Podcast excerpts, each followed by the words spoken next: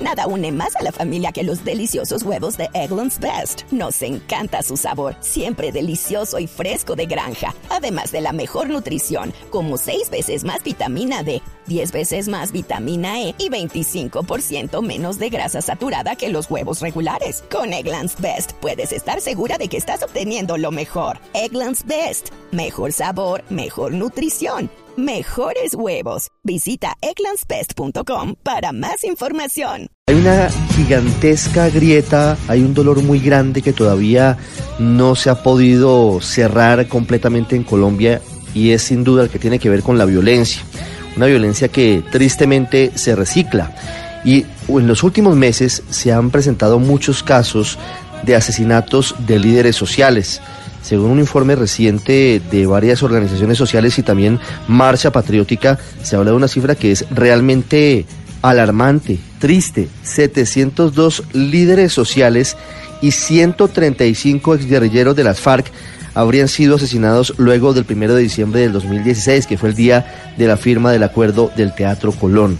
Y ese es un gran tema pendiente para la implementación de lo que significó el final de la violencia con las FARC desde el arte, desde la Comisión de la Verdad y desde otros sectores, siempre se plantean salidas, siempre se plantean otras formas de mirar y de sensibilizar a los colombianos sobre este tipo de hechos.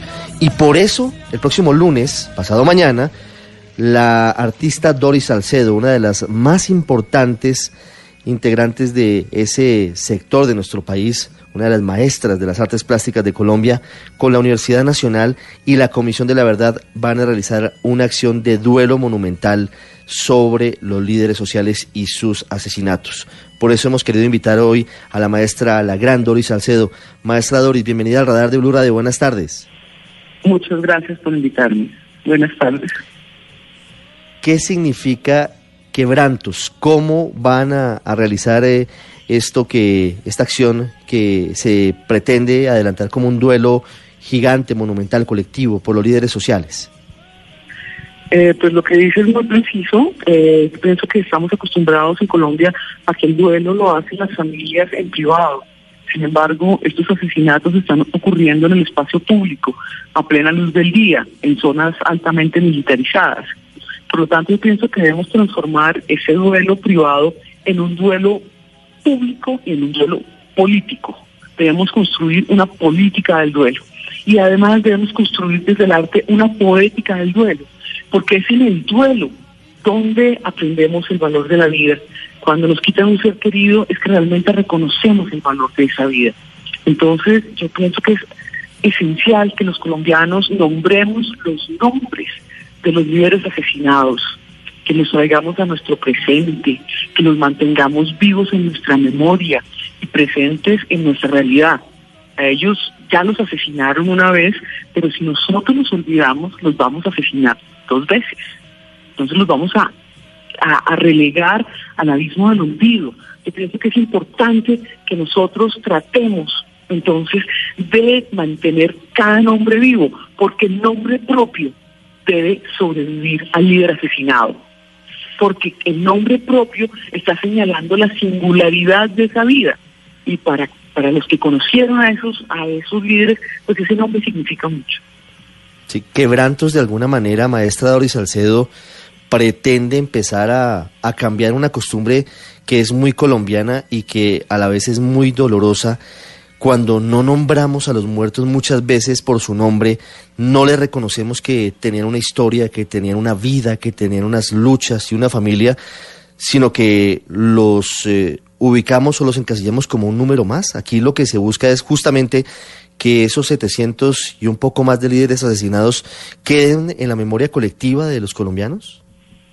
Sí, sí, desafortunadamente la Plaza de Bolívar no es suficientemente grande para eh, lograr eh, escribir eh, en una gigantesca elegía esos 700, más de 700 nombres. Solamente me caben, utilizando la superficie completa de la plaza, de extremo a extremo, solamente me caben 165 nombres. es, es, es una porción mínima del horror que estamos viviendo los colombianos. Es como una, es una, es una producción épica, industrial de muertos. Nosotros tenemos, no podemos normalizar esos actos violentos en nuestra vida. Tenemos que salir, tenemos que mostrar que eh, nosotros somos capaces de hacer el duelo, que existimos, que recuperamos nuestra dignidad como seres pensantes en el momento de hacer estos duelos. No, no podemos eh, jugar a que estos duelos no existen, a que, a que son, a que son insignificantes. No, lo mejor de nuestros colombianos en las regiones está siendo asesinado. Los más pensantes, los que quieren, los que tienen ideales, los que tienen sueños, los que quieren luchar contra la minería ilegal, contra eh, los cultivos ilícitos, los que quieren restitución de tierras, eh, es decir, gente que está llevando a cabo labores importantísimas para mantener el tejido social. Es justamente a ellos a quienes estamos, a quienes estamos dejando asesinar y por lo tanto yo creo que se fractura, que se fragmenta, que se rompe el tejido social. Entonces, por eso la idea es romper vidrio y escribir estos nombres de una forma que nos duela, de una forma dolorosa, con vidrio roto. El vidrio se va quebrando en la medida en que líderes amenazados escriben los nombres de líderes asesinados. Porque no se trata simplemente de, de hacer una, una, una elegía tranquila eh, de un acto que ya, ya pasó, que se quedó en el pasado. No, aquí estamos, este, están estos líderes amenazados. Este, este asesinato continúa, es sistemático, no podemos olvidar eso. Sí, maestra, tal vez esa es una diferencia entre quebrantos y otras obras que usted ha hecho sobre el conflicto colombiano. Recuerdo varias, muchas. Recuerdo la, grieta, recuerdo las sillas eh, sobre la fachada del Palacio de Justicia. Bueno, todavía está en este momento eh, el monumento con las armas fundidas eh, que fueron usadas por las FARC durante más de cinco décadas de barbarie. También la exposición sobre los terribles casos de falsos positivos. Aquí en Quebrantos, lo más triste es que todavía está en ejecución el crimen, que, que eso de alguna manera también es preventivo para que todos, un poco con rabia, eh, advirtamos que esto puede seguir pasando. Sí, sí, sí, sí. Desafortunadamente lo mismo ocurre con los falsos positivos, ¿no? No, no es una, no es un tema cerrado. Bien, lo hemos visto en la prensa internacional y hemos visto el diálogo que y toda la, la discusión que ocurre aquí en Colombia. Desafortunadamente no son temas cerrados, pero tenemos la esperanza de la paz. Sabemos que tuvimos un 2017 con menos asesinatos, sabemos que lo podemos lograr, sabemos que los colombianos somos capaces de dialogar y que a través del diálogo podemos construir la paz. Y en un año, así sea solamente un año, vimos cómo esas cifras decaían.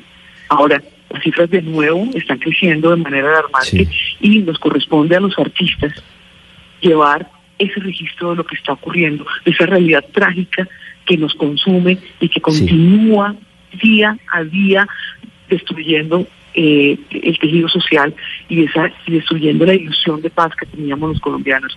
Y de eso se trata justamente, maestra Doris Salcedo. Muchas gracias.